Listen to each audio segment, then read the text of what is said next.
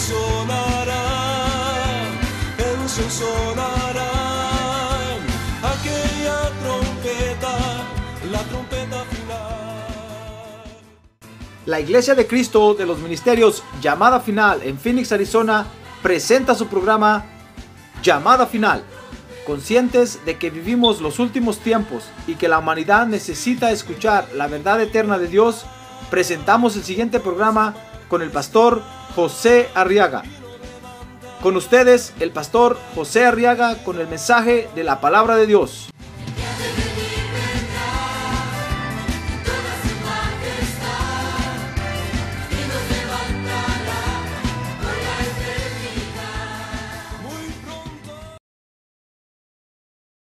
Mateo capítulo 22, que estamos estudiando, y vamos a leer el verso número 15 al 21, y dice la palabra de Dios, entonces se fueron los fariseos y, de- y deliberaron entre sí cómo atraparle a Jesús, fíjese, sorprendiéndole en alguna palabra. Y le enviaron, verso 16, sus discípulos junto con los herodianos diciendo, Maestro, sabemos que eres veraz y que enseñas el camino de Dios con verdad y no buscas el favor de nadie, porque eres imparcial. Mire cómo juzgaban al Señor, hermano. Dice el verso 17, dinos, pues, ¿qué te parece? ¿Es lícito pagar impuesto al César o no? ¿Es lícito hacer nuestros income tax o no? Pero Jesús conociendo su malicia, oh hermano, el Señor conoce a todos, ya ve. A ver, diga, el Señor me conoce a mí esta noche. El Señor sabe cómo vino usted esta noche, hermano. Y lo va a descubrir, no tenga pena, porque la palabra de Dios dice la Biblia, descubre todo pensamiento. Amén. Es que no se va a enojar. Dice que conociendo su malicia, verso 18 dijo, ¿por qué me ponéis a prueba, hipócritas? Verso 19, mostradme la moneda que se usa para pagar ese impuesto. Y le trajeron un denario.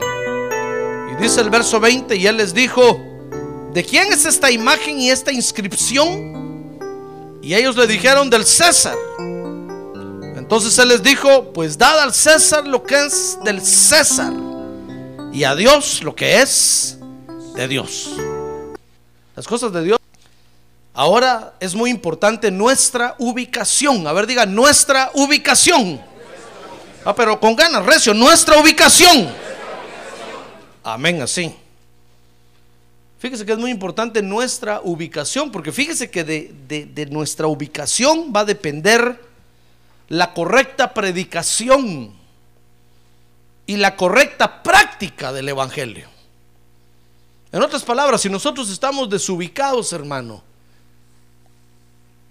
no vamos a predicar bien el Evangelio. Mucho menos vamos a vivir bien el Evangelio.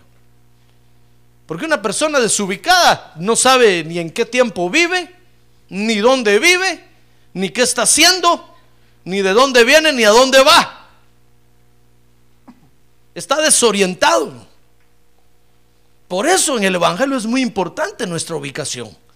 Por eso usted ve que ahí, mire, esto le dijeron, Señor, ¿le damos al César o le damos a Dios? Y el Señor le dijo, no, ubíquense por favor, cada cosa en su lugar. Al César lo que es del César y a Dios lo que es de Dios.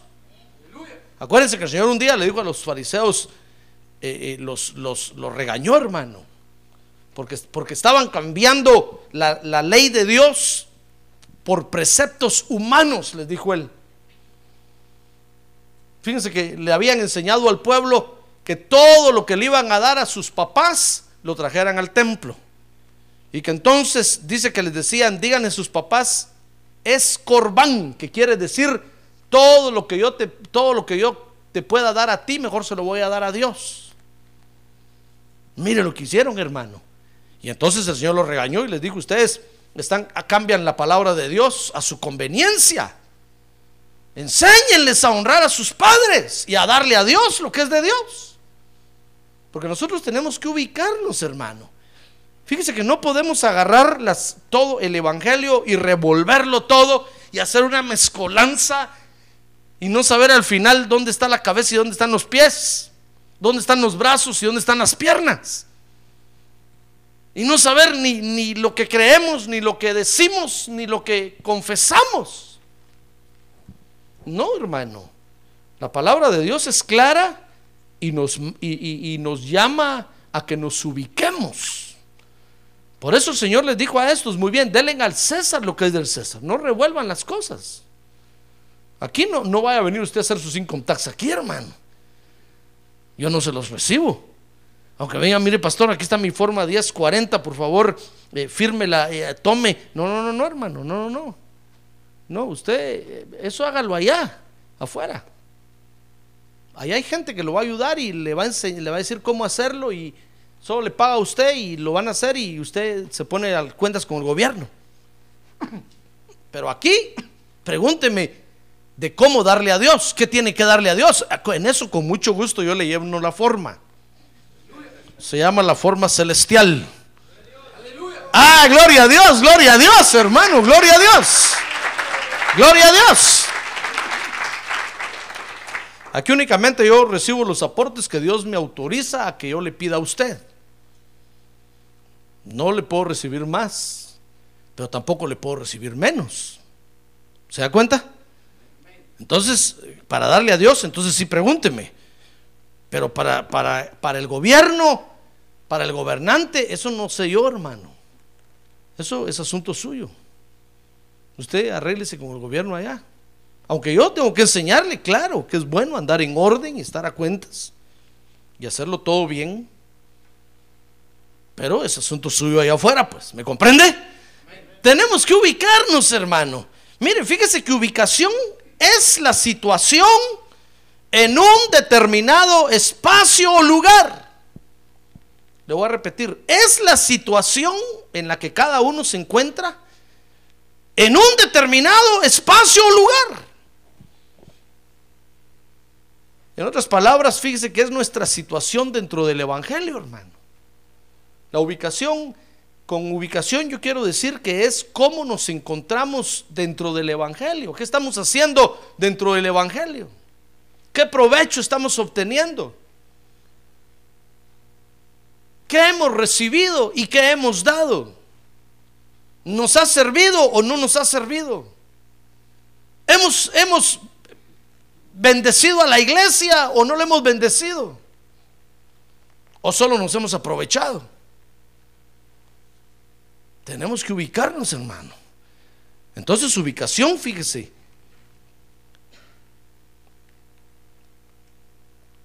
Es nuestra situación dentro del Evangelio. Dice segunda de Pedro 2.20. Vea conmigo segunda de Pedro 2.20, hermano. Y tenga su Biblia a su mano porque vamos a ver varios versos hoy.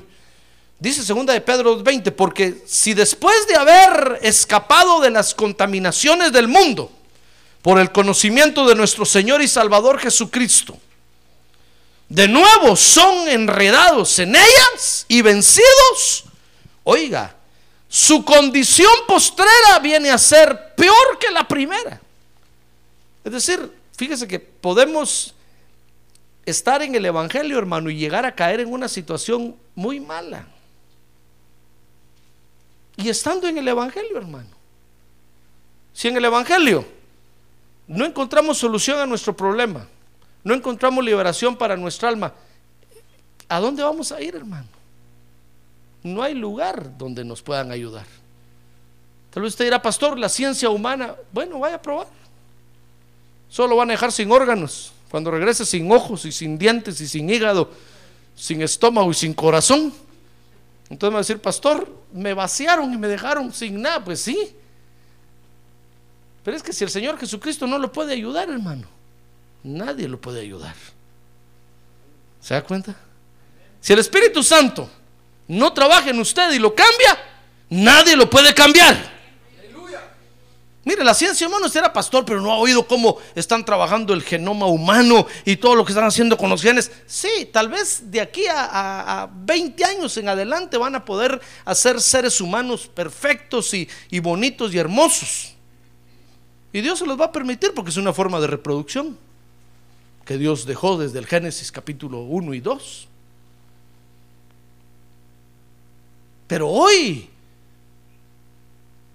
dentro de 20 años van a nacer esos seres, pero hoy usted y yo, hermano, tenemos los genes todos atravesados. ¿Quién nos, ¿Quién nos los va a enderezar? ¿Quién nos va a sanar? ¿Quién va a ser capaz de meterse dentro de nuestra alma, llegar hasta nuestros genes y poner cada gen en su lugar? Nadie.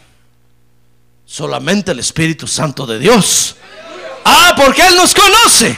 Dios nos hizo, hermano. Y nos conoce. Entonces dice el apóstol Pedro ahí, miren, si estando en el Evangelio, después que, aceptamos a Cristo y salimos huyendo de las contaminaciones del mundo y de todo lo malo que hay en el mundo, y, volvemos a caer, entonces, y nos volvemos a enredar otra vez en lo que dejamos, hermano. Y volvemos a agarrar lo que tiramos un día. ¿Sabe? Entonces dice ahí, su condición postrera viene a ser peor que la primera. El Señor Jesús lo enseñó. El Señor Jesús dijo, cuando cuando el Espíritu Santo viene a un corazón, barre la casa, la limpia, la adorna, la arregla, la acomoda, la ordena. Pero si después el Espíritu Santo se va, dice que el demonio que estaba viviendo en esa casa va a traer seis más, hermano. Y entonces entran siete. Y, la, y el Señor Jesús dijo, la condición postrera de este viene a ser siete veces peor que la primera. Y dentro del Evangelio, hermano. Entonces se da cuenta, podemos llegar a, vivir o a estar en alguna situación muy mala dentro del Evangelio. Ahora, Dios, fíjese, desde que nos llamó, hermano, Dios deseó que nosotros tengamos una buena situación en el Evangelio. Por ejemplo, Dios no llamó a Sansón para que se quedara pelón, hermano. Dios lo llamó para hacerlo un campeón, un vencedor, matador de todos los enemigos de, Israel. Pero Sansón llegó a caer en una situación mala y ve paró ciego y pelón. Era el bufón de todos los, de todos los enemigos de Dios. Pero Dios lo llamó y lo programó para ser para ser un vencedor, hermano. Mire, cuando Dios lo trajo a usted del mundo y lo metió a la iglesia, lo llamó para darle una buena situación aquí dentro de la iglesia. Para prosperarlo, bendecirlo, regenerarlo, cambiarlo. Ah, gloria a Dios para darle un buen corazón, para ponerle pensamientos nuevos. Ah, gloria a Dios. Gloria a Dios, hermano. Para eso Dios nos llamó para enderezar nuestros genes y regenerarnos. Para que, nuestras, para que nuestra descendencia, nuestros hijos, nietos, bisnietos, hasta la mil generación, dice la Biblia, sean bendecidos, hermano. Pero podemos llegar a caer en una, en una mala situación si no tenemos cuidado. Si nos desubicamos. Si no sabemos poner cada cosa en su lugar podemos llegar a caer en una mala situación. ¿No cree usted que, que, es gracia, por ejemplo, que usted dé los diezmos aquí un mes, otro mes los da por allá, una semana por allá, otra semana por allá y otra por allá, y de repente eh, no da nada, y de repente al año se acuerda que no ha dado y da? No, hermano, está desubicado. Y eso lo va a llevar a una mala situación. Por eso tenemos que ubicarnos. Eso es lo que el Señor les está diciendo a esos ahí. ¿Comprende? Está diciendo, miren, miren, cálmense, párense, párense, stop. Están desubicados. ¿Por qué me vienen a preguntar? Miren, hasta les dijo hipócritas. ¿Por qué me vienen a preguntar? Eh, ¿Por qué me quieren desubicar? Denle a Dios lo que es de Dios y al César lo que es del César. Si ustedes no tienen, es problema de ustedes. Pero así es, así es la ubicación, hermano. ¿Comprende? Para que nos vaya bien en el Evangelio, hermano. Entonces Dios nos llamó, fíjese, para darnos una buena situación en el Evangelio. No nos llamó al Evangelio para que comencemos a caminar y después nos quedemos tirados, hermano. Y no hay un buen samaritano que nos levante, ni siquiera el pastor. El pastor pasa y es el primero que sale huyendo.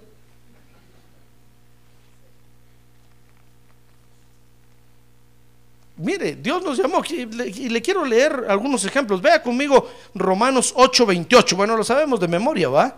Dice la Biblia que Dios va a hacer que todo nos ayude para bien. Dice la Biblia que Dios hace que todas las cosas nos ayuden para bien. Esto es a los que conforme a su propósito han sido llamados. Dice, y sabemos que para los que aman a Dios, todas las cosas cooperan para bien. Ya ve, es que Dios le quiere dar una buena situación a usted en el Evangelio, le, quiere una buena ubicación, hermano. Lo quiere levantar en alto y que sea luz para todos. Entonces Dios está diciendo ahí, sabes, yo voy a hacer que todo te ayude para bien. Cuando venga una enfermedad, yo voy a hacer que te ayude. Cuando de repente venga un problema, yo voy a hacer que te ayude para bien. Yo voy a aprovechar al máximo, no tengas miedo. Pero no te desubiques. Porque Dios, la, intención de Dios es darnos una buena situación. Mire, mire, ¿acaso no fue una buena situación la que al final le dio a Sansón? Aunque Sansón se quedó sin pelo y ciego, dice que lo llevaron por último, dice que ya le estaba empezando a salir el pelito, hermano. Y se tocó así, ya se sentía los tuncos de pelo ahí. Entonces ese día lo llevaron porque había una fiesta del Dios de los, de los enemigos y lo pararon entre dos columnas y ahí lo amarraron y cuando sintió el pelo dijo, bueno Señor, ya está la señal del pacto, ya está retoñando, eso quiere decir que, que me perdonaste. Entonces agarró las columnas y dice que ese día mató más enemigos que como antes. Mire, aún lo pelón Dios hizo que le ayudara para bien a Sansón, hermano. Se le, refrescaron un poco los pensamientos. ah, gloria a Dios, porque Dios hace que todas las cosas nos ayuden para bien. Y Sansón al final paró como Dios lo programó, como un campeón. Mató a tantos enemigos como nunca y hasta terminó con el templo de ellos y con el Dios de ellos.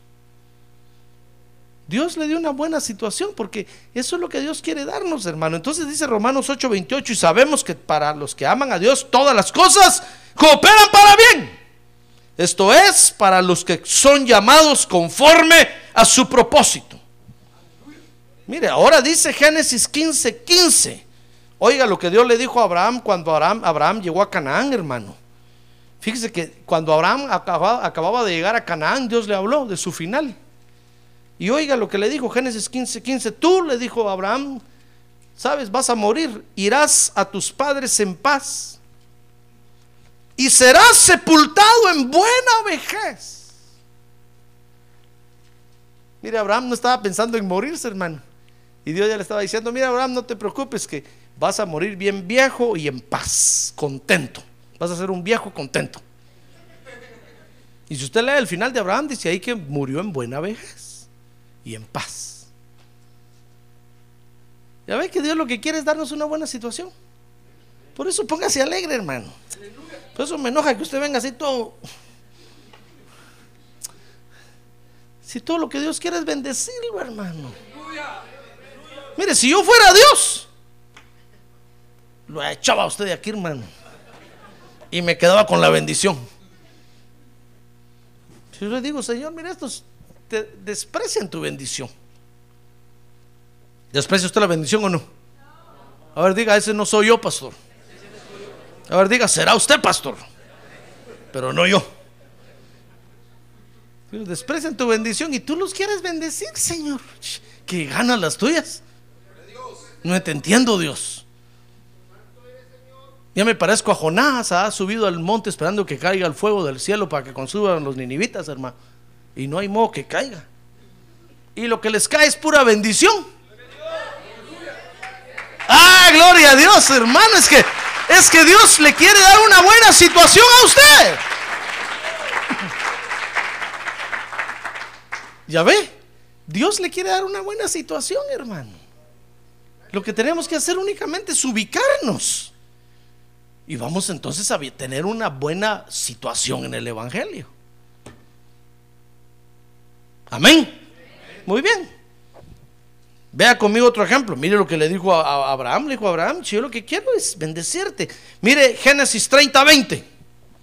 Oiga lo que, lo que, lo que le dio a Lea. ¿Se acuerda de Lea, verdad? No del verbo leer, no, así se llamaba, Lea. ¿Se acuerda que Jacob le dieron, le dieron, le dieron la menor en lugar de la mayor? Pidió la mayor para cantar y le dieron la menor. Y se tuvo que casar con la menor y la menor se llamaba Lea, hermano. Pues eso es una broma, ¿va? Pero él pidió la mayor y se trabajó por la menor, perdón. Trabajó por la menor, perdón, y le dieron a la mayor. Y, y, le dijo al suegro: Es que aquí la costumbre es que primero se casa la mayor y después la otra. Ahora le dijo: Trabaja otros siete años por esta y te la doy. Y aquel de enamorado de Raquel, hermano. Raquel era, ¿va? Entonces, eh, trabajó otros siete años. Pero cuando Lea tuvo sus hijos, dice entonces Génesis capítulo 30, verso 20, y Lea dijo, Dios me ha favorecido con una buena dote. Ya ve, ahora mi marido vivirá conmigo, dijo, porque le he dado seis hijos. Y le puso por nombre Zabulón, cuando nació Zabulón. Pues qué nombrecito, ¿verdad? Pero así le puso. En ese tiempo era, un nombre bonito. No le va a poner Sabulón usted en su hijo, hermano. Bueno, le puede poner, le decimos Sabu. Oiga lo que le dio a Lea. Lea dijo, Dios me ha favorecido, me dio una buena dote. Ya ve, es que Dios lo que quiere es darnos una buena situación en el Evangelio, hermano. Para eso nos llamó. Dice Éxodo 3.8 que Dios le habló a Moisés acerca de Israel. Éxodo 3.8. Y oiga, en la zarza dice que le dijo, y he descendido para librarlos de la mano de los egipcios. Mírelo todo lo que Dios quería, hermano. Y para sacarlos de aquella tierra, una tierra, oiga, hermano, a una tierra buena y espaciosa a una tierra que emana leche y miel. Al lugar de los cananeos, de los eteos, de los amorreos, de los fereceos, de los hebeos y de los jebuseos. Mire, Dios había dispuesto quitarle la tierra a todos esos feos y dársela a Israel, hermano. Y dice que era una tierra espaciosa y buena, que fluía leche y miel. Hermano, yo creo que estaría, sería estar uno fuera de sí. Crazy. Crazy horse. Si, si a uno le quieren hacer un bien y uno no lo acepta, hermano. ¿Verdad? Sería, sería estar uno loco. Mire lo que Dios quería hacer con Israel. Le dijo a Moisés, sabes Moisés, mira, te voy a decir qué es lo que quiero hacer con ellos para que no tengas desconfianza. Todo lo que quiero es liberarlos. De, ahí están sufriendo. Ahí están padeciendo. Lo que quiero es liberarlos de ahí y llevarlos a una tierra que fluye leche y miel. Una tierra hermosa que la tienen ahorita unos bandidos de ahí que no la merecen. Se las voy a quitar y se las voy a dar al pueblo de Israel. Todo lo que quería Dios era ubicarlos en un lugar, hermano, espacioso, bonito, y bendecirlos. Mire conmigo, el Salmo 109, 21. Dice el salmista ahí, mas tú, oh Dios, Señor, por amor de tu nombre, hazme bien. Líbrame pues es buena tu misericordia. Hermano, oiga, el salmista está diciendo que estar al amparo de la misericordia de Dios es el mejor lugar para estar, hermano. O sea que cuando usted viene a la iglesia a adorar a Dios es el mejor lugar donde está. No hay otro lugar mejor para estar. ¡Ay, gloria a Dios! Que en comunión con los hermanos adorando a Dios. No hay otro lugar mejor. ¿No hay otro lugar mejor? Este es el mejor lugar para estar.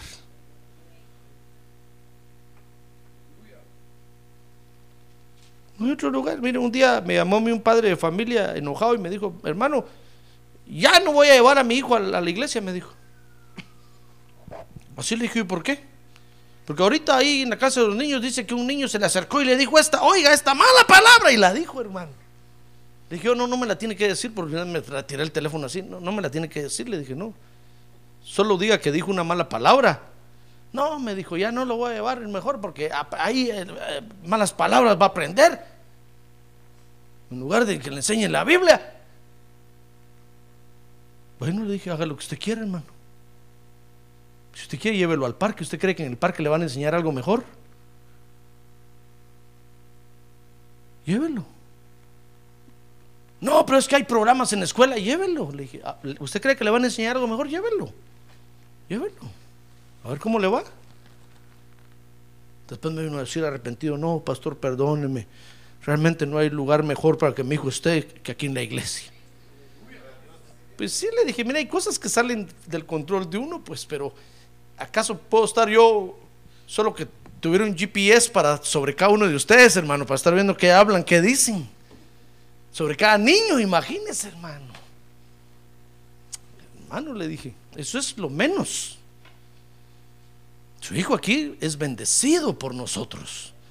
Está aprendiendo la Biblia. Es aquí donde Dios envía bendición y vida eterna, hermano.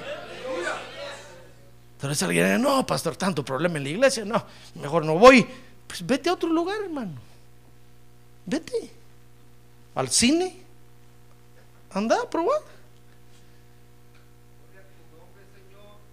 Aquí hay problema, aquí hay caras, hay baratas. Pero es el mejor lugar donde estar. ¡Ah, gloria a Dios! ¡Ah, porque es aquí donde Dios envía bendición y vida eterna! ¿Acaso no cree usted que dentro del arca de Noé había mal olor? Solo había una ventanita arriba, hermano. Por ahí salían todos los gases todas las noches. Usted sabe que los gases se van para arriba, ¿verdad? ¿Usted cree que no había mal olor? Claro que había mal olor, hermano. Ah, pero decía Noé, pero qué delicioso olor aquí. Ja, peor es estarse ahogando allá afuera. Qué rico huele aquí, puro perfume francés. Pura esencia. Pues la iglesia de Cristo, hermano, hay problemas y todo, pero es el mejor lugar para estar. Va a probar afuera, se va a ahogar. A ver, dígale que tiene un lado. Ánimo, hermano. Anímese esta noche. Póngase contento porque Dios lo único que quiere es bendecirlo, dígale. No se haga el difícil. Porque Dios lo único que quiere es bendecirlo, hermano. Amén. A ver, diga, gracias Dios. Porque me quieres bendecir. Y yo acepto esa bendición. Y yo recibo esa bendición. Ahora démosle un aplauso al Señor. Gloria a Dios. Gloria a Dios. A ver, diga, gloria a Dios. Gloria a Dios, hermano. Mire, decía, decía, decía el salmista en el Salmo 109, 21, mas tú, oh Señor, por amor de tu nombre, hazme bien, líbrame, pues es, es buena tu misericordia. Por eso el mundo se burla de nosotros, hermano. ¿Y sabe cómo se burla? Mire, por eso no se me acaban los temas a mí de la burla del mundo. ¿Qué hago yo? Un día esto le estaba diciendo al Espíritu Santo, ya no quiero predicar de esto, por favor, cámbiame tema, ya, ya no.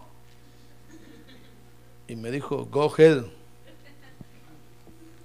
Dale para adelante. No seas cobarde. ¿Sabe cómo se burla el mundo de nosotros cuando dice, ah, pobrecito, quedó a la buena de Dios? Dice, ya lo dejaron solo. Pero si es mejor estar en la mano de Dios que en otro lado, hermano. Pero el mundo se burla y dice, oh, todos lo abandonaron y allá le quedó a la mano de Dios, olvidado. Ah, como nochón. Si estar en la mano de Dios es el mejor lugar donde estar, hermano. Ah, tu misericordia es lo mejor, Señor. Ah, gloria a Dios. Por eso decía el salmista, aunque mi padre y mi madre me dejen, con todo Jehová me recogerá. Ah, gloria a Dios, gloria a Dios. Porque es el mejor lugar para estar. En la mano de Dios. Por eso cuando todos lo dejen y todo, no se sienta triste, hermano. Póngase alegre. Porque el Señor está con usted. Amén. Muy bien, entonces se da cuenta, hermano, Dios nos llamó para bendecirnos. Para darnos una buena situación aquí en el Evangelio, hermano. Nos llamó para cambiar nuestra vida, para cambiar nuestro modo de vida. Y todo el modo de vida de nuestros antepasados, de nuestros padres, de nuestros abuelos. Nos llamó, fíjese, no solo para cambiar nuestro modo de vida, nuestras costumbres, sino que aún hasta nuestra cultura, hermano. ¿Qué le parece?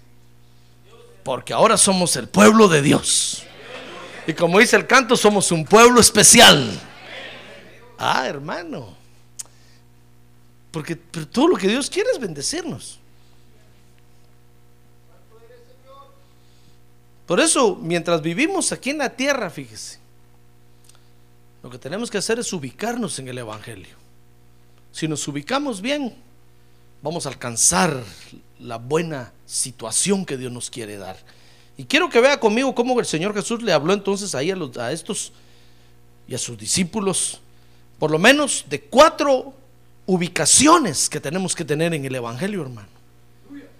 Cuando le habló, cuando, cuando estos se le acercaron a decir, bueno, le damos al César o le damos a Dios, el Señor aprovechó para dispararse una enseñanza hermosa ahí de cuatro ubicaciones que tenemos que tener aquí en la tierra. Y no es casualidad, porque acuérdense que el número cuatro es el número de la tierra. La tierra tiene cuatro, cuatro puntos cardinales, norte, sur, este y oeste. Por eso el número cuatro tiene cuatro estaciones al año, invierno, eh, verano, otoño, invierno y primavera. Por eso el número cuatro es número de la tierra. Y son cuatro situaciones que, o cuatro ubicaciones que tenemos que desarrollar en el Evangelio mientras estemos viviendo aquí en la tierra. Y mire, mire la primera, dice Mateo 22, 21, el verso que leíamos al principio. Que entonces el Señor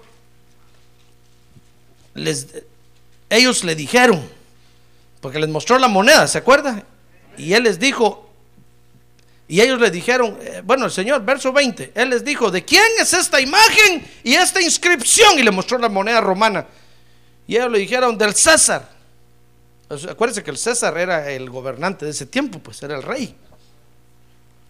Y entonces él les dijo, pues dad al César lo que es del César. Mire, y estaba hablando de dinero, hermano.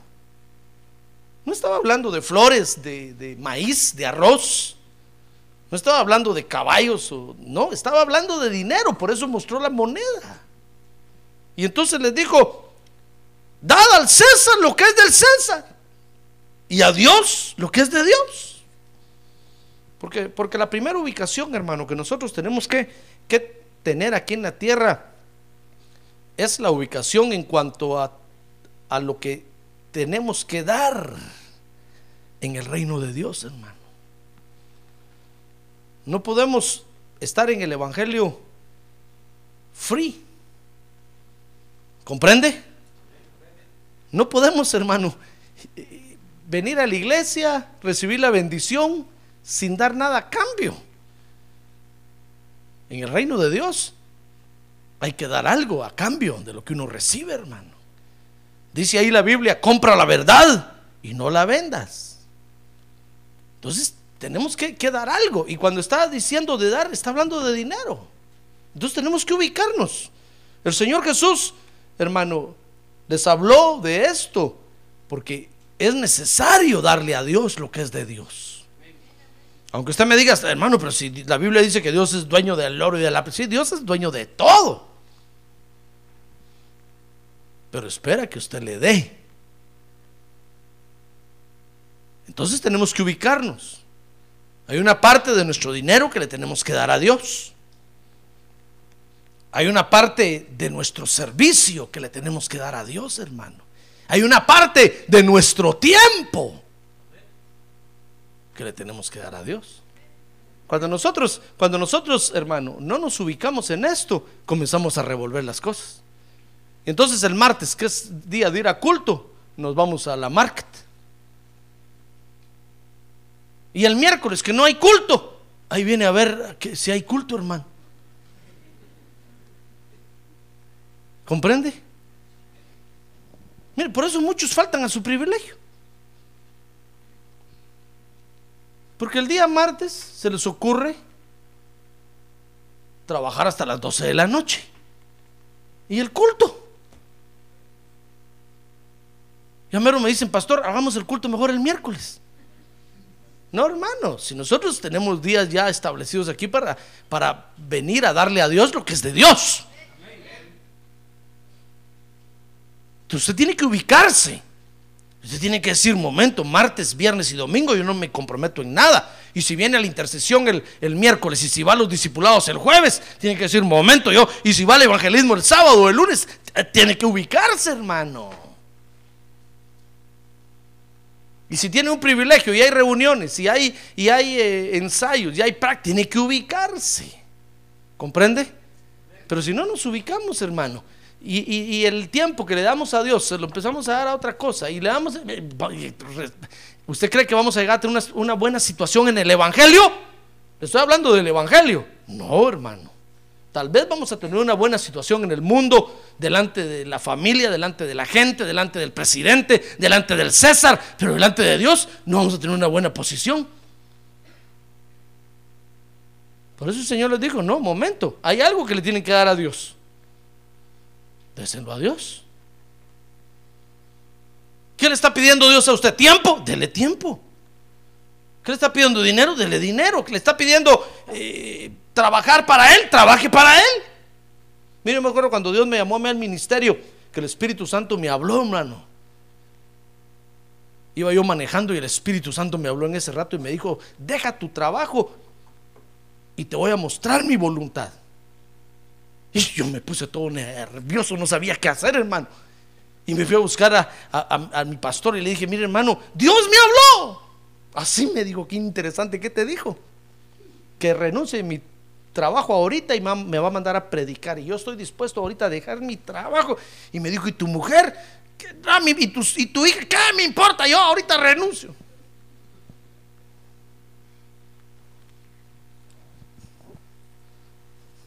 ¿Por qué le estoy diciendo esto, hermano? Ah, bueno, porque Dios me estaba pidiendo el trabajo.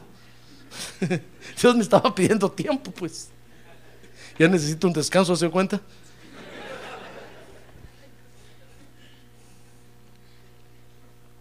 Ore que Dios fortalezca mi mente, hermano. Muy bien. Entonces, fíjese, Dios me estaba pidiendo a mi tiempo. Y llegó el momento cuando yo le entregué todo. Yo no sé qué le está pidiendo Dios a usted, hermano. Tal vez le está pidiendo las noches para que haga vigilia. Haga vigilia.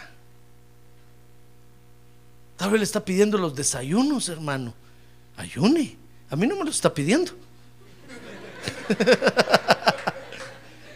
Ni me está pidiendo las noches. Pero tal vez a usted sí. ¿Comprende?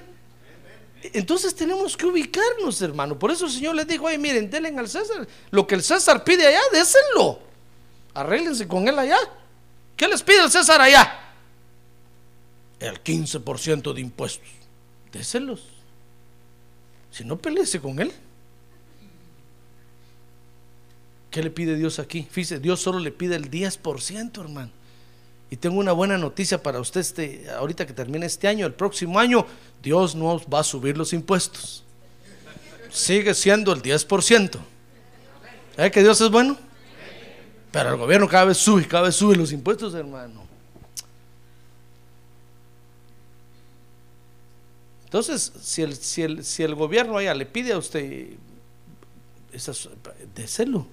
Pero aquí Dios le va a pedir algo a usted y usted tiene que dárselo a Dios, hermano. No va a decir, pastor, se lo voy a dar en mi casa, allá voy a dejar el dinero. No, hermano, es aquí en la iglesia donde usted tiene que darle a Dios lo que es de Dios. Amén. Muy bien, primer, primer, entonces, primer área que tenemos que, en la que nos tenemos que ubicar en el reino de Dios.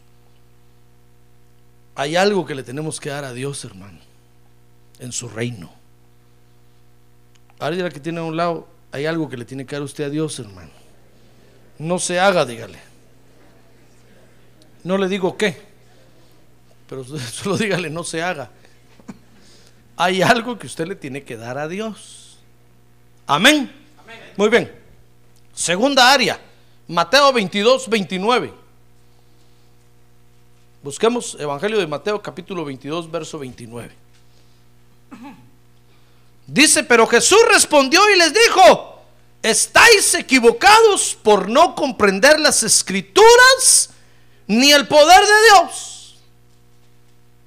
Mire, segunda área donde nos tenemos que ubicar aquí en la tierra en el Evangelio es en cuanto a vivir la doctrina del reino de Dios.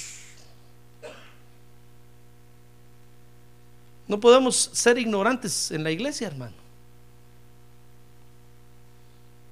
No, ignorantes éramos antes allá, no sabíamos la A, la E, la I, la O, pero aquí no podemos eh, vivir siendo ignorantes, hermano. Tenemos que conocer la doctrina del reino y vivirla. Mire, dice Mateo 22, 23, que se le acercaron unos saduceos que creen que no hay resurrección y le preguntaron diciendo, oiga, oiga el problema que le pusieron al Señor Maestro. Moisés dijo, si alguno muere sin tener hijos, su hermano como pariente más cercano se casará con su mujer y levantará descendencia a su hermano. Ahora bien, había entre nosotros siete hermanos, pobrecitos. Y el primero se casó y murió. Pero no teniendo descendencia le dejó la mujer a su hermano y de igual manera también el segundo y el tercero. Y esta mujer mató siete hermanos, hermano. Era como la samaritana, ¿se cuenta? Hay mujeres así. Aquí no, gracias a Dios. Allá en el mundo matan a los hombres. Esta mató siete. Y oiga, entonces el problema que le pusieron. Y después de todos murió la mujer, dice también. Dice el verso 28, por tanto en la resurrección, ¿de cuál de los siete será mujer? Porque todos ellos la tuvieron. Pero Jesús entonces les dijo, ignorantes, tontos, por no conocer las escrituras ni el poder de Dios, no se ubican Hermano. Mire, por ejemplo, si usted viene aquí a la iglesia, hermano, aquí tenemos una doctrina, ¿sabe usted eso, verdad?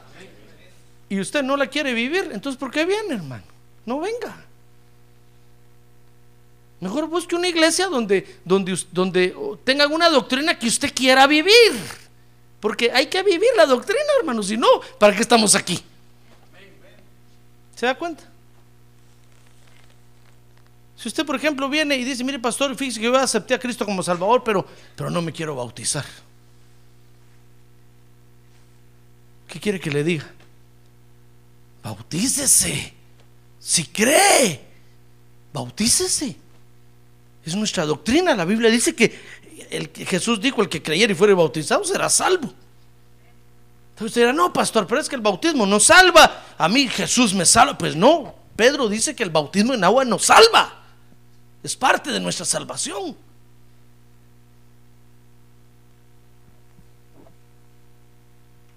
¿Y si no se quiere bautizar en agua? Entonces te va a decir, pastor, pero, pero déjeme tocar el piano. No, no puede. Bautices en agua primero y que yo lo mire. Que le metan unas siete zambullidas ahí. Entonces va a tocar. ¿Comprende? No podemos estar en la iglesia, hermanos, sin participar de vivir la palabra de Dios, lo que creemos, lo que enseñamos, lo que, lo que vivimos. No podemos, entonces tenemos que ubicarnos, hermano. Si nosotros agarramos el Evangelio así, nunca vamos a tener una buena situación delante de Dios. Jamás vamos a ver las bendiciones de Dios, porque no estamos ubicados. Estamos desubicados, estamos fuera del lugar. Entonces, esa es otra área muy importante que, tenemos que vivir en la tierra. O, área muy importante en la que nos tenemos que ubicar mientras estemos aquí en la tierra. el área de vivir la doctrina del reino de Dios. Tal vez está pastor, pero es que fíjese que a mí allá me enseñaron que, que no es así. Entonces váyase para allá, ¿qué está haciendo aquí? ¿Verdad? No, pero es que mi pastor anterior, fíjese que, que no, no sabía leer y entonces, pues entonces váyase, vaya a buscarlo, hermano. ¿Qué está haciendo aquí? Ah, pero si está aquí, entonces vivamos la palabra de Dios. Ubiquémonos, hermano.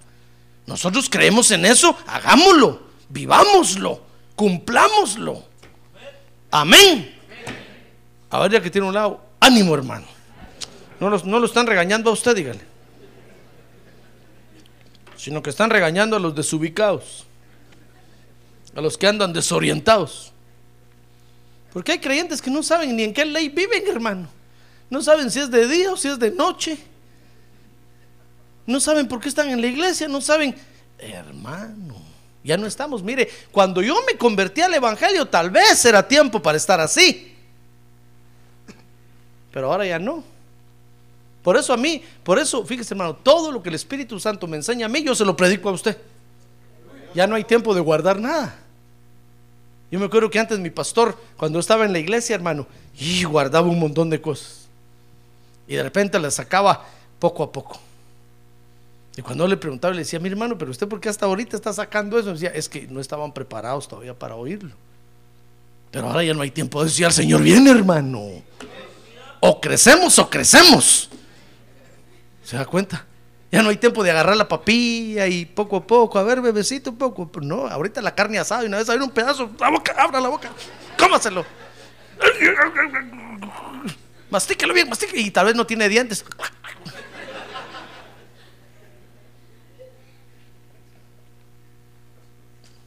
Por eso cuando, cuando usted le digan, le digan ahí, no, yo no entiendo lo que el pastor predica, dígale, ¿sabe qué? Va a preguntarle, hermano. Va a preguntarle que no entiende, va a preguntarle, que le aclare la situación. Porque ya no hay tiempo, hermano, de estar entreteniéndose en comas y en tildes. No, ya el Señor viene. Y tenemos que vivir la palabra de Dios aceleradamente ahorita. Mire, si los que van a entrar a la gran tribulación en siete años van a tener que vivir la palabra de Dios así, mire, y, y crecer a presión, Ahorita nosotros ya lo que nos queda, hermano, tenemos que vivirlo. Tenemos que ubicarnos y vivir la doctrina de Dios. Si usted no cree, entonces busque a los que, a los que están como usted y júntese con ellos, hermano. Pero algo tiene que hacer, algo tiene que vivir, ¿comprende? Ah, gloria a Dios. Entonces ubiquémonos. Porque desubicados no vamos a, a vivir una buena situación en la tierra. Muy bien, ahora dice Mateo 22, 37, ahí está la tercera área en la que nos tenemos que ubicar en la tierra. Mateo 22, 37.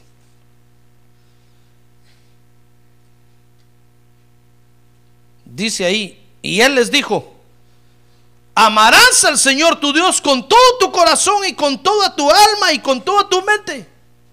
Este es el grande y el primer mandamiento y el segundo es semejante a este amarás a tu prójimo como a ti mismo. De estos dos mandamientos dependen toda la ley y los profetas. Mire, la, tercera área en la que nos tenemos que ubicar, hermano, es el área de establecer nuestras prioridades en el reino de Dios.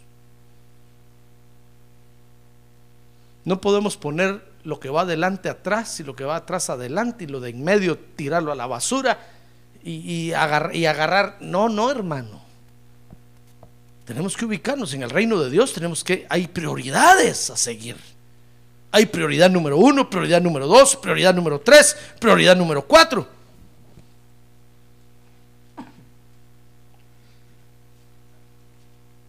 Si nosotros no nos ubicamos en las prioridades, no vamos a llegar, no vamos a, llegar a tener una buena situación en el Evangelio.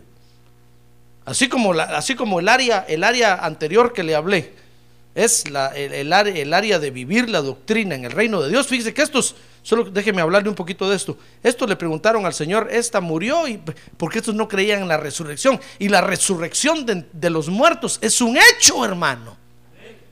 Es bíblico. Y los saduceos no creían en la resurrección. Y entonces le fueron a presentar el problema al Señor. Y el Señor le dijo, ustedes son unos ignorantes. Ustedes andan mal. Aprendan la doctrina de Dios para, para tener una buena situación en el Evangelio. Pues igual esta, es, es esta otra área, hermano. Dice aquí el verso 35 que un intérprete de la ley se le acercó al Señor y le dijo, maestro, ¿cuál es el gran mandamiento de la ley? ¿Se acuerda usted que Dios le dio a Moisés diez mandamientos? A los ángeles, mejor dicho, le dieron a Moisés diez mandamientos. Y este se acercó y le dijo, bueno, ¿cuál es el gran? Mire, el Señor le dijo, este anda más desorientado. Este anda más perdido, le dijo el Señor, que el hijo de la llorona. Preguntando cuál es el... ¿Qué quiere?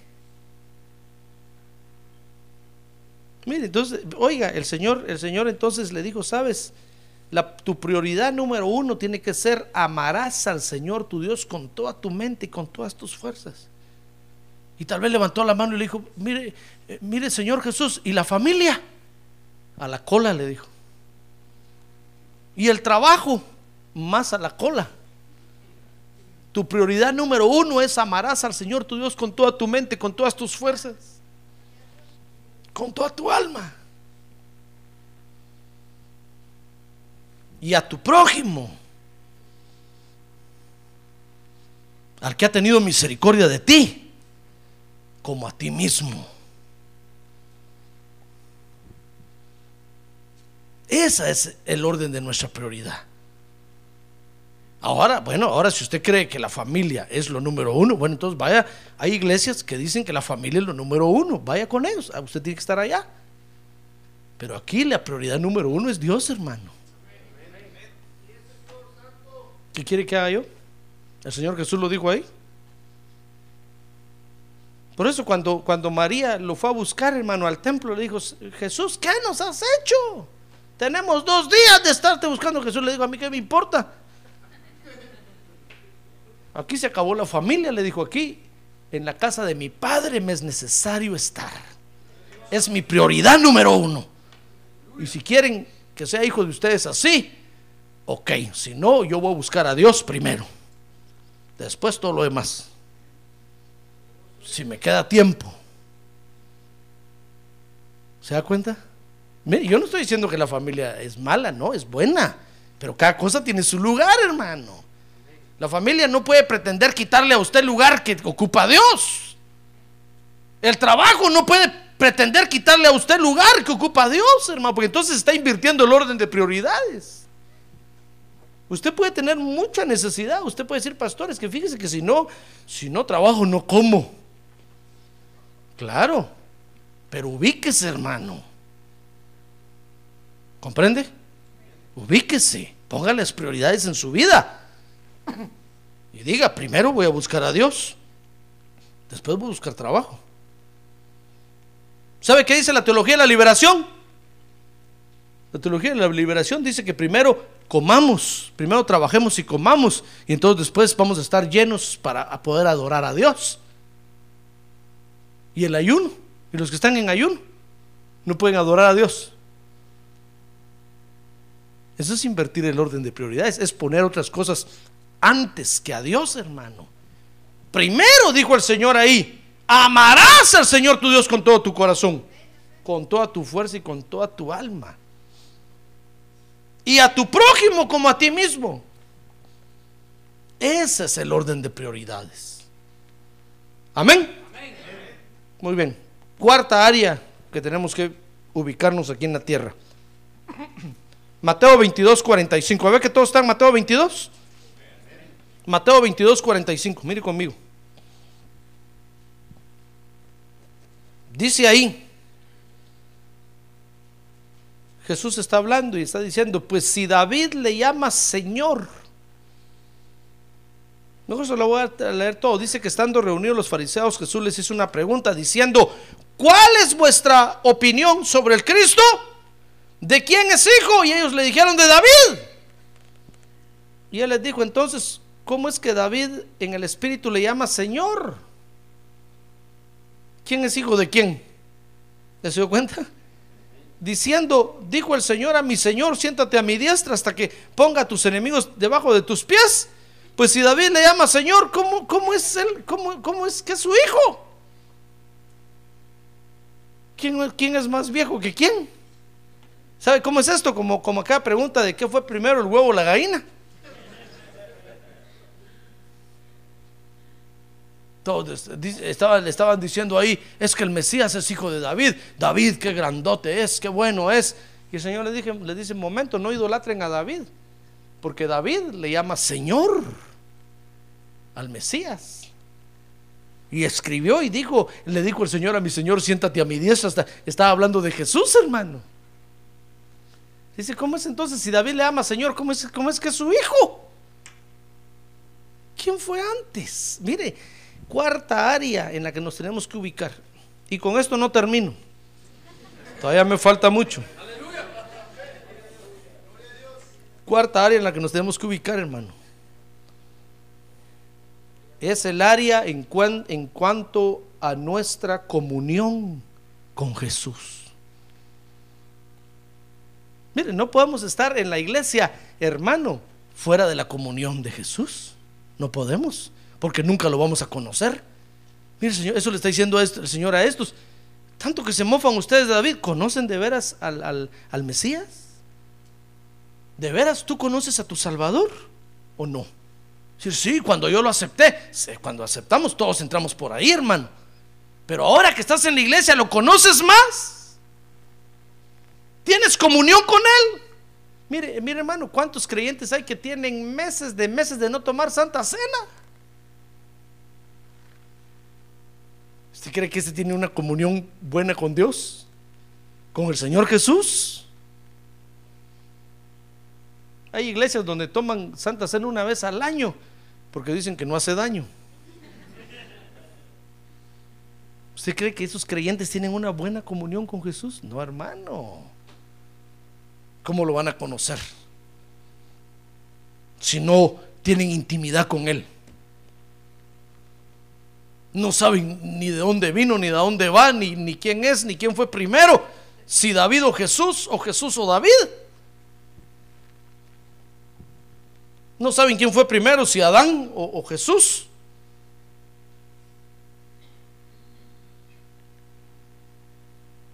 ¿Se da cuenta? Hermano. Entonces, cuarta área en la que nos tenemos que ubicar aquí, en la tierra, es el área del conocimiento de Jesús.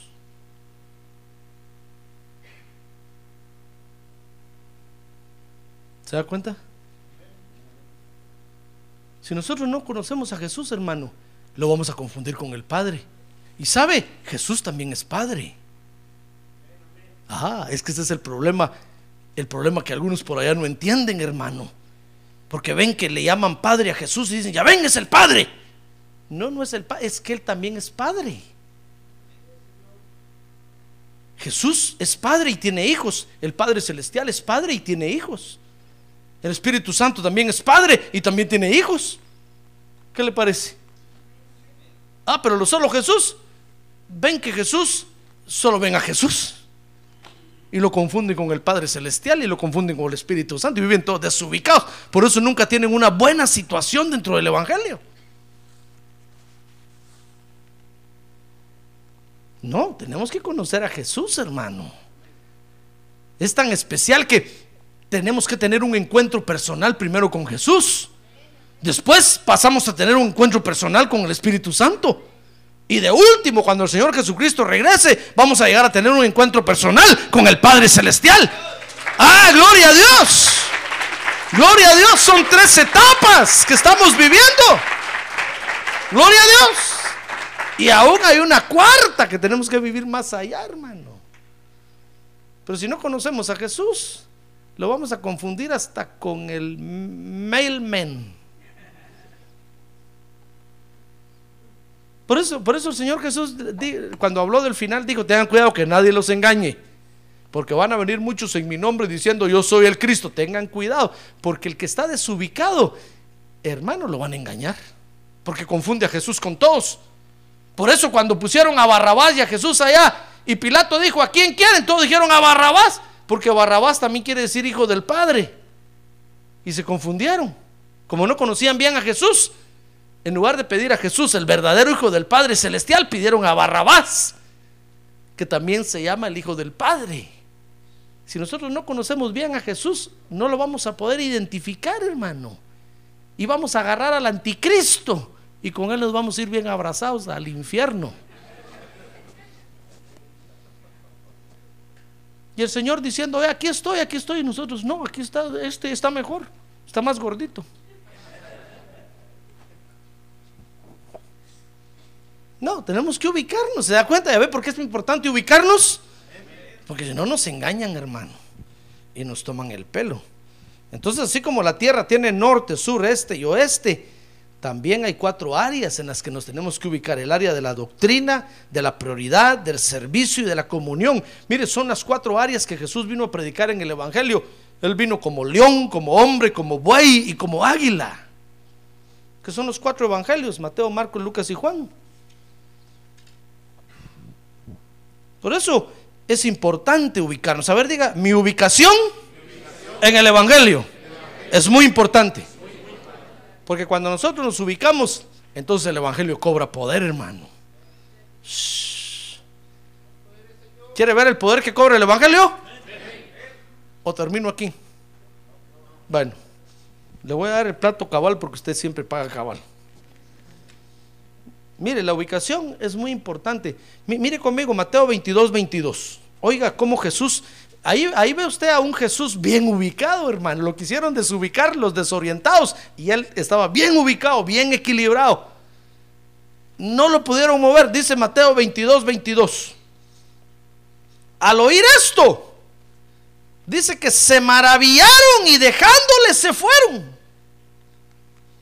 En la, primera respuesta que le dio del, del al César lo que es del César, se les cayó la baba, hermano. Dijeron, shh, qué hombre este para contestar. Porque Jesús estaba bien ubicado.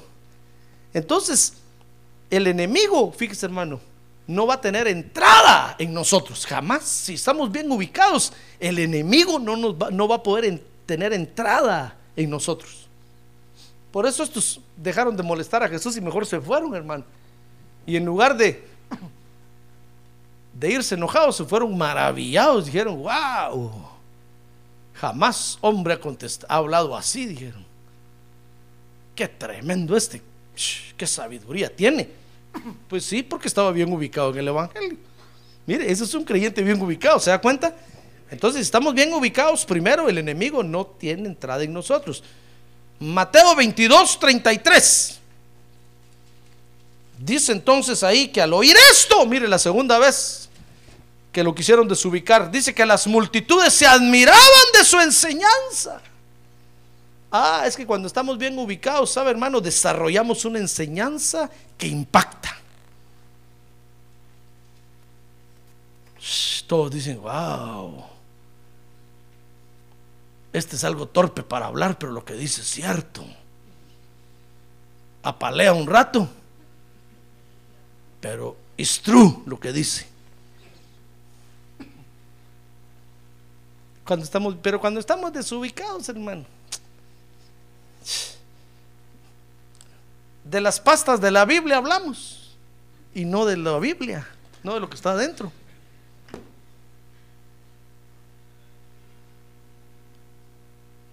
¿Se da cuenta? Entonces es importante estar bien ubicado. Tercero, Mateo 22, 34. Oiga el poder que tiene es la ubicación en el Evangelio, Mateo 22, 34.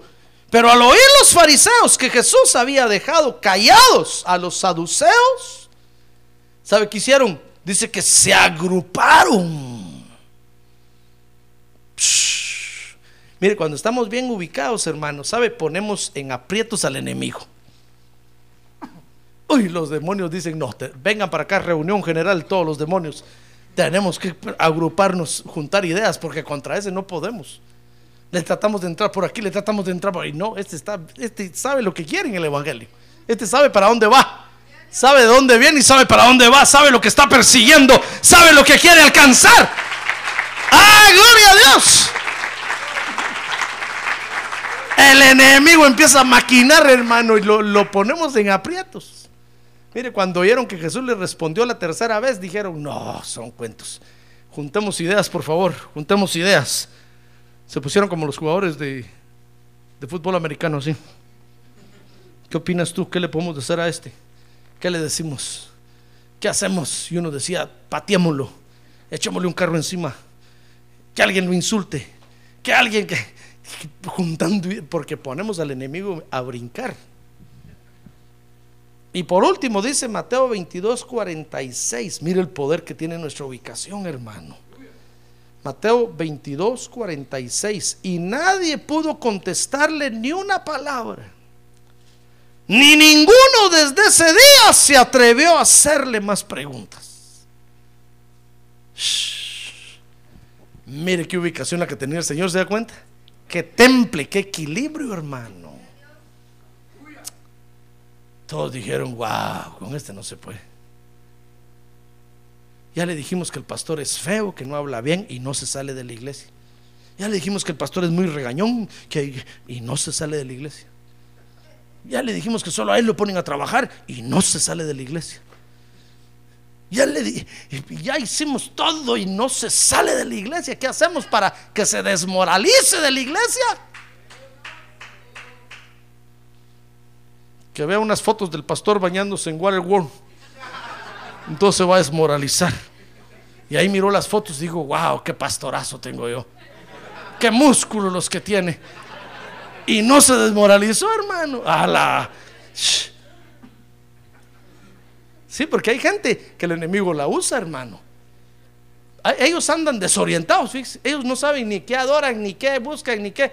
Como una vez un hermano se convirtió, se vino aquí a Estados Unidos y llegando a Estados Unidos, lo primero que hizo fue entrar a una iglesia y aceptó a Jesús como Salvador, hermano. Y ahí se quedó. Y cuando a, los ocho días llamó a su casa, le dijeron, ¿qué tal? Ya encontraste trabajo, mandanos dinero, ya no aguantamos, estamos pobres, no tenemos. ¿Usted sabe cómo es la gente allá, va? Solo eso dice, hermano. Somos pobres, no tenemos, no hay comida, manda dinero, manda. Entonces le dijeron, es que no he podido buscar trabajo porque he estado en la iglesia adorando a Dios. Y para eso te fuiste allá. Hacerte evangélico. Mejor te hubieras hecho evangélico aquí, Aragán. Busca trabajo. Y entonces dice que la familia juntó fuerzas allá, hermano. Mire, no lo que se agrupan. Y comisionaron a uno, a otro hijo. Dijeron, andate a los Estados Unidos, te vamos a pagar el coyote y todo lo necesario. Y anda a buscar a tu hermano y sacalo de la iglesia. Ese no tiene que estar haciendo nada. Y si nosotros no sabemos nada de eso, nosotros somos católicos. Católicos nacimos y católicos vamos a morir. Y llévate a esta virgencita, le dijeron, para que cuando la mire allá le dé tristeza y se salga. No, eso ya lo agregué yo ahorita, hermano. Pero se vino, lo que quiero decirles es que venía con todas las de la ley a sacar a aquel de la iglesia. ¿Y qué le parece que entrando a la iglesia este otro también se convierte, hermano? ¡Ah, gloria a Dios! ¡Gloria a Dios! Y entonces me dijo, mire pastor, ¿sabe por qué estoy en la iglesia? Por venir a sacar a este mi hermano. Y yo me quedé más metido en la iglesia que él. Y toda la familia ya ardiendo en ira, hermano. Dijeron, a ver, ¿qué le dieron a este los gringos también? Se volvió evangélico. Mire, la gente afuera está desubicada, está desorientada, no sabe ni qué adoran, ni qué quieren, ni... Fíjese, tienen un santo que lo ponen de cabeza, se lo cuento aquí entre nos. Yo sé que usted no sabe nada de eso. Lo ponen de cabeza, hermano, para que les haga un milagro. ¿Usted cree que Dios se va a dejar manipular de nosotros? Hermano, si nosotros vivimos con temor de Jehová, temblando todos los días, sabiendo que un día de esto lo vamos a ver. Pero estos tienen uno que le quitan y le ponen la escoba. No saben ni qué adoran, no saben ni qué tienen, hermano. Están desorientados, desubicados. Y el diablo los usa para querer desubicarnos a nosotros. Y entonces los usa diciéndole, mira, esa iglesia es una fea, esa iglesia no tiene un papa, eh, no, solo mama. Esa iglesia no tiene no sé qué, no tiene no sé cuándo. Pero el creyente que está bien ubicado, hermano, sabe, mire, dice Mateo 22, 46, que nadie pudo contestarle ni una palabra. Ni ninguno desde ese día se atrevió a hacerle más preguntas a Jesús. Porque nuestra definición o nuestra ubicación en el Evangelio, hermano, ¿sabe? Nos vuelve intocables. Nos volvemos de los intocables de Chicago. Dice, no, a ese, ni, le, ni le contestes. Ese, ese da la vida por la iglesia. No, pero lo vamos a invitar, hay una fiesta. No, a la iglesia te va a invitar.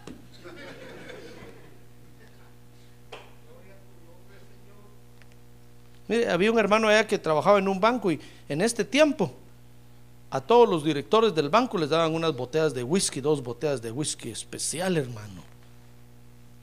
¿Y sabe qué hacía él? Agarraba las botellas, se iba a la reposadera ahí delante de todos y las vaciaba en la reposadera y todos, animal, tonto, regalámelas. Y él, no, esta sangre del diablo se va a la reposadera.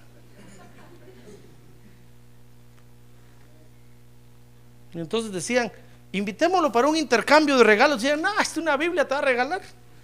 Mejor ni le avisen. Este solo Biblia regala. No lo inviten. Porque nos volvemos intocables, hermano. La gente nos ve bien centrados, bien ubicados. Sabemos a quién adoramos, sabemos a quién servimos, sabemos lo que creemos y lo que vivimos. Tenemos comunión con Jesucristo y su sangre preciosa nos limpia de toda maldad. Ah, dámosle un buen aplauso al Señor. Gloria a Dios. Gloria a Dios. ¿Ya ve? Por eso nuestra ubicación en el Evangelio es muy importante, hermano. Si usted se ubica en esas cuatro áreas que le dije y no le voy a repetir ahorita, si quiere repetirles, compre el CD o el cassette para volverles a oír. Si nosotros nos ubicamos bien en esas cuatro áreas, el Evangelio va a ser bien predicado y bien vivido en la tierra. Y el nombre de Dios va a ser bien glorificado.